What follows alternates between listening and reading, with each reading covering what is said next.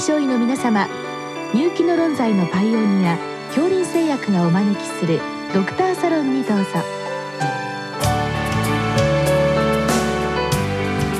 今日はお客様に東京慈恵会医科大学心臓外科主任教授国原隆さんをお招きしております。サロンドクターは青い会柏田中病院糖尿病センター長山内俊和さんです。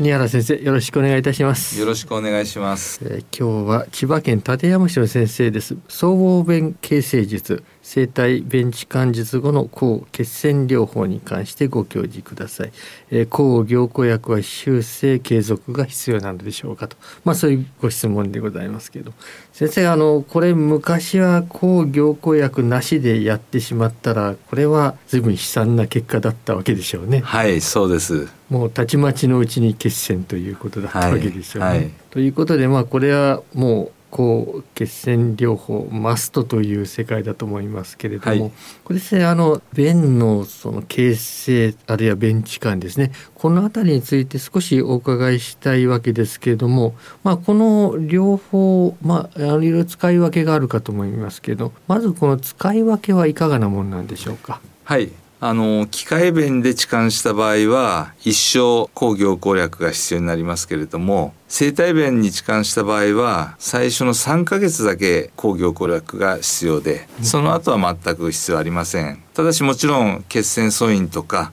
そういうことがある方は続けていくんですけれども。とまあこれあの生体弁ですと3ヶ月しのげば大丈夫というふうに考えて、はい、それでもし大きな問題なければそれで中止するようにしています。これそうするとみんな生体弁にしたらいいようなものですけどそうでもないわけですか？そうすると若い方ほど構造劣化が早く進みますので2回目3回目の手術が必要になります。耐久性の方は機械弁がまだなそうなんです。ということですね。機械弁はもうほぼ一生持ちます。まあ、ただこれはあのそういったものの、まあ、素材開発がもう少し進むと生体弁は一生ものになるかもしれないということですね。そう思います。ですから生体由来でないもの、例えば、うん、あの今期待されているのはゴアテックスですとか、うんうん、まあ、そういったものでいい生体弁ができればもしかしたら一生持つかもしれません。うんまあ、ということで、まあ、現状では機械弁はやはり主力と考えてよろしいわけですね。そうですねただやはりその高齢になってから抗凝固療法の副作用がクローズアップされるようになってきまして、うん、最近では生体弁がどんどん増えているようになっています。さてこの抗凝固薬としてはこれワーファリンが昔からまあ有名ですがこれドワック最近非常に出てまいっておりますけどこれの使い分けはあるわけでしょうか？はい、えー、機械弁に対してもドワックが効くのではないかというやはり期待があって臨床試験を行ったんですけれどもやはり優位に血栓塞栓症が生じたので現在では機械弁には生体弁でもですけれども、人工弁にはえー、ワーファリンが第一選択となっております。まあ、むしろワーファリン中心と考えてもよろしいわけですね。そうですね。これもしあの先生心房細動がある場合ですがこれはいかがなんでしょうか？えやっぱり心房細動がある場合でもやっぱり人工弁をお持ちの方にはワーファリンが認められておりますただし3ヶ月過ぎた生体弁に関しては何もいりませんので、うん、まあ、そういった方にはドアックを使ってもいいと思います、3ヶ月使用した後ということですね。はい、わかりました。ということで、まあ、この抗凝固薬は、まあ、これ中心的な治療というのは、まあ、これは揺るがないというところで。まあ、そうですね。今度はこの,、まあ、あの先生方専門のところで、まあ、通院過療経過観察が終了した後ですね、まあ、一般の非専門の先生方のところに来られるケース多くなってまいりますけど今度はあのこのご質問にありますけれども修正使っていっていいものでしょうかというこれみんなあの私ども感じるんですが、はい、まずこれ高齢者ですね、はい、いつまでこう使えばいいのでしょうか。これいかがでしょうか。はい。やはり機械弁を入れたらもう何歳になってもやはり抗凝固療法は必要だと思います。もうこれは死ぬまでということ、ね、そうですね。で次にはですねこれ出血のある手術あるいは歯科治療こういった場合の対応ですがこれはいかがでしょうか？はい。えー、ワーファリンの効果は数日持続しますので、うん、数日前に中止して即効性のあるヘパリンの持続静脈内注射に切り替えます、うんうん、それで手術の数時間前にそれを止めて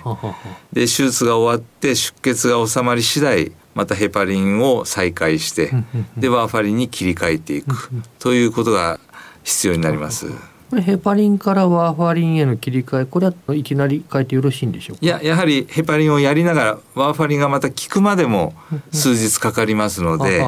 少しずつオーバーラップさせていくことになります。なるほどですね。で実際にあの私どもぎょっとするのは、まあ、鼻血や、まあ、歯肉出血はまだいいんですけれどもこれはあの血便血尿が出ましたという場合ですねこれはいかがなんでしょうか？そうなんですよね。それが一番大変な副作用なんですけれども、うん、やっぱりそういう時はまずあのもちろん原因検索は当たり前なんですけれども、うん、ぜひあのプロトロンビン時間 INR を測っていただきまして、うん、異常高値であればすぐさまあのリバースしていただきまして、うん、でまずは止血を優先させていただくと。でそちらが落ち着いたらまたヘパリンの少量から再開していってまたワーファリンにオーバーラップしていくとそういった結構大変な手間がかかると思います。まあ、ワーファリンは維持量は最低量でなんとかしのぐそうですね。でまあ場合によってはこれ生体弁にまあ移植替えといいますか変えるということはこれあるわけでしょうか？えーとですね、これはなかなか難しい問題で、どうしてもワーファリンが副作用をたくさん作る場合はあの生体弁に変えるしかないんですけれども、うん、なかなかその便自体に異常がないのに、うん、生体便に変えるっていうことはなかなかしないです。ただしその機械弁が動かなくなったりして取り替えなきゃいけないと、でその時点でもう患者さんが高齢になっている場合そういう場合はもう生体弁に新しく取り替えることはあります。あなるほどですね。あとまああのスポーツこれどの程度できますか的なそういった話が来た場合はどうなんでしょうか？はいえーと、生体弁でも機械弁でもスポーツするには全く差し支えないんですけれどもただやはり機械弁をあの植え込んで工業コ療法をやっている患者さんはコンタクトスポーツはやっぱりちょっとお勧めできないと思います。出血のリスクのあるスポーツそれはまあなるべくなら控えた方がいいと思います。なるほどですね。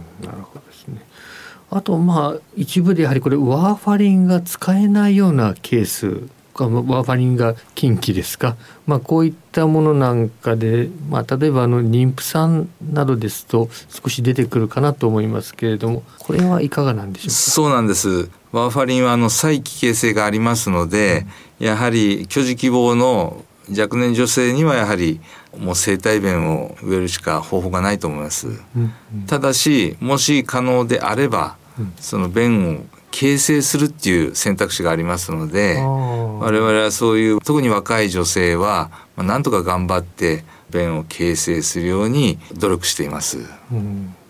今ちょうどあのお話が出てきましたけれどもこの便の形成それから便置換ですね。このまあ2種類があるようですけれどもこの辺りのまあチョイスということですね、はい、まあ、そもそも成人でこの便をこういう形成するとかそういったもののまあ適応ですか、はい、これの基準といったもの、まあ、最近の流れといったものこれはいかがなんでしょうか。はい、とりわけ僧帽弁では今形成術の成績が大変良くなっておりますので、うん、以前はベンチ間しか選択肢がなかったのですごく手術のタイミングが遅くてまあ、それで成績も悪いっていう悪循環に陥ってたんですけれども、うん、形成ができるようになって重症の僧帽弁の閉鎖不全症であれば症状がなくても、うん、もし形成できるんであればもう手術しましょうっていう方向になっています。うそうすると心臓の状態も良いので成績もいいというふうな好循環に向かっています。うん、まあ便形成がベストと考えそうですね。形成ができればそれに越したことはないと思います。うん。うんこれは子供ではなく、まあ、成人でという過程なんですけど。成人でもですね、えー、成人で、まあ、例えばこれ症状のあるなしというのはこの適用基準に入るんでしょうか？そうですね。もう症状があって重症の弁膜症があれば、うん、もうこれは間違いなく手術適用なんですけれども、うん、まあ、症状がない場合は形成できるなら手術しましょうと、うんうん、まあ、そういった流れになってます。あとあのだんだん高齢化で、まあ、動脈硬くなってくる動脈硬化の関係で便がこうなかなかうまく不具合になってきてしまっているケースあるようですけど、はい、こういったケースでの適用というのは先生はどうお考えですか？はい。まあもうご高齢でそういった動脈硬化の強い方は、うんその逆流ではなくて便が狭くなる狭窄症がメインになりますので、はい、もうこれはあの取り替えるしかなくなるんですね。痴漢術になります。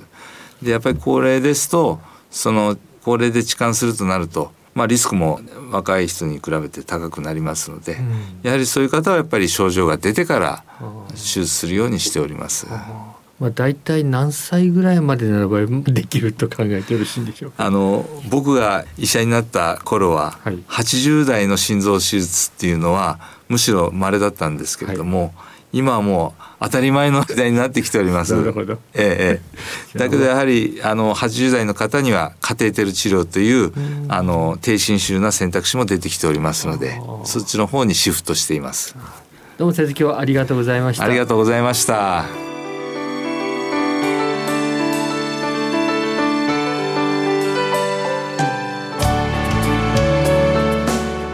のお客様は。